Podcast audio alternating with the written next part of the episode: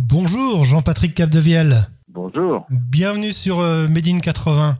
Eh ben, je suis très content d'être là. Jean-Patrick, vous allez euh, bien sûr nous parler de votre actualité, mais juste avant, puisque nous sommes sur la radio officielle des années 80, il me paraît indispensable de se remettre en mémoire ces fameuses années 80 avec vos plus grands tubes. Alors nous sommes tout au début des années 80 euh, et les radios chantaient Quand t'es dans le désert avec une sortie en 45 tours et ce titre se trouvait en face B. Oui, c'est ça, c'est ça, oui, parce que la face A c'était euh, tout au bout de la ville, que je voulais éviter que ça soit la que Quand t'es dans le désert soit la face A, parce que c'était une chanson que j'avais composée au dernier moment, au moment de partir en Angleterre, parce que je m'étais rendu compte que euh, j'avais j'avais très peu de chansons sur cet album.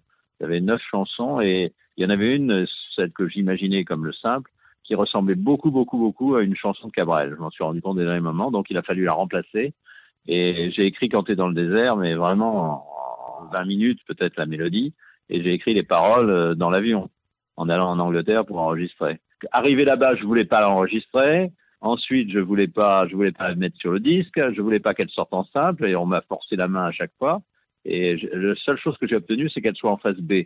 Mais les, les radios s'en sont foutus complètement de savoir si j'étais à la face A ou à la face B. Ils ont décidé de la programmer, et, euh, heureusement pour moi. Et finalement, ce titre va lancer littéralement votre carrière. Bah oui, oui, je peux pas en vouloir à cette pauvre chanson. On a enchaîné ensuite avec euh, Chiquita dans les années 80. Chiquita, c'était sur l'album suivant et euh, c'est très curieux parce que c'est une chanson qui est connue de mes fans mais beaucoup moins connue du grand public alors qu'elle a vendu trois fois ce qu'a vendu quand t'es dans le désert. Quand t'es dans le désert, ça a entraîné des ventes d'albums alors que Chiquita, ça a vendu en simple et aussi entraîné des ventes d'albums. Mais ça, ça a vendu en simple, on a vendu un million deux cent mille du simple. Alors quel est votre plus beau souvenir dans, dans les années 80, euh, Jean-Patrick ah, J'ai un souvenir amusant. Je vivais en Espagne, dans, dans une île, et euh, je venais de, je venais de racheter une ruine euh, que j'avais payé euh, environ euh, 6 000 euros. Hein, D'accord, ouais. pas quelque chose d'extraordinaire, mais c'était vraiment une ruine. Et j'étais dans cette ruine en train d'enlever les racines qui passaient au travers des murs en me disant que je vais jamais y arriver, etc. Et j'avais une petite, une petite radio euh, transistor, c'était, c'était le truc à l'époque.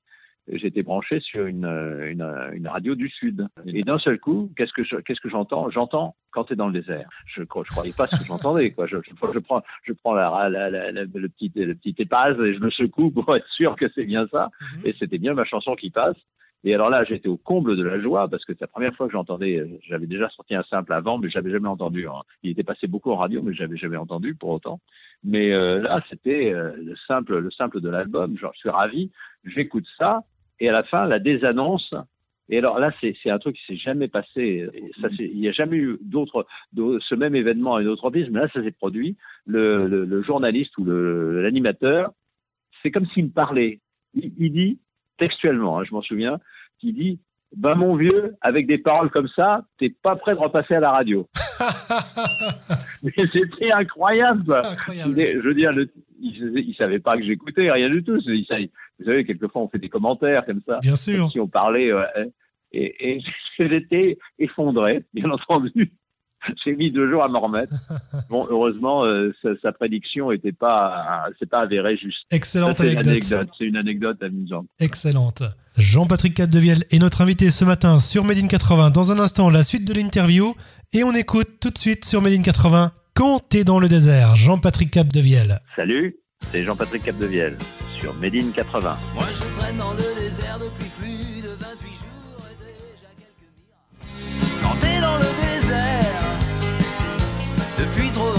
On se retrouve sur Made in 80 avec notre invité. Deuxième partie de cette interview, Jean-Patrick Capdevielle. Nous avons reçu une question de Charline qui nous écoute à Lyon. Côtoyez-vous toujours Eric Clapton?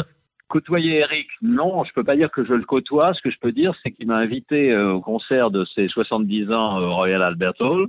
En fait, en fait, je suis resté très ami avec euh, avec la, la, la, femme qui était euh, sa compagne à cette époque-là, qui s'appelle Charlotte Martin, qui est une française que j'ai que, que je connaissais indépendamment de. de j'étais ami avec Eric et j'étais ami avec Charlotte en même temps, sans qu'ils soient ensemble. Okay. Et donc quand ils sont quand ils sont devenus un couple, c'est voilà, c'était voilà, et c'était encore plus amis. Ensuite, elle a eu une fille, pas avec Eric, mais avec Jimmy Page.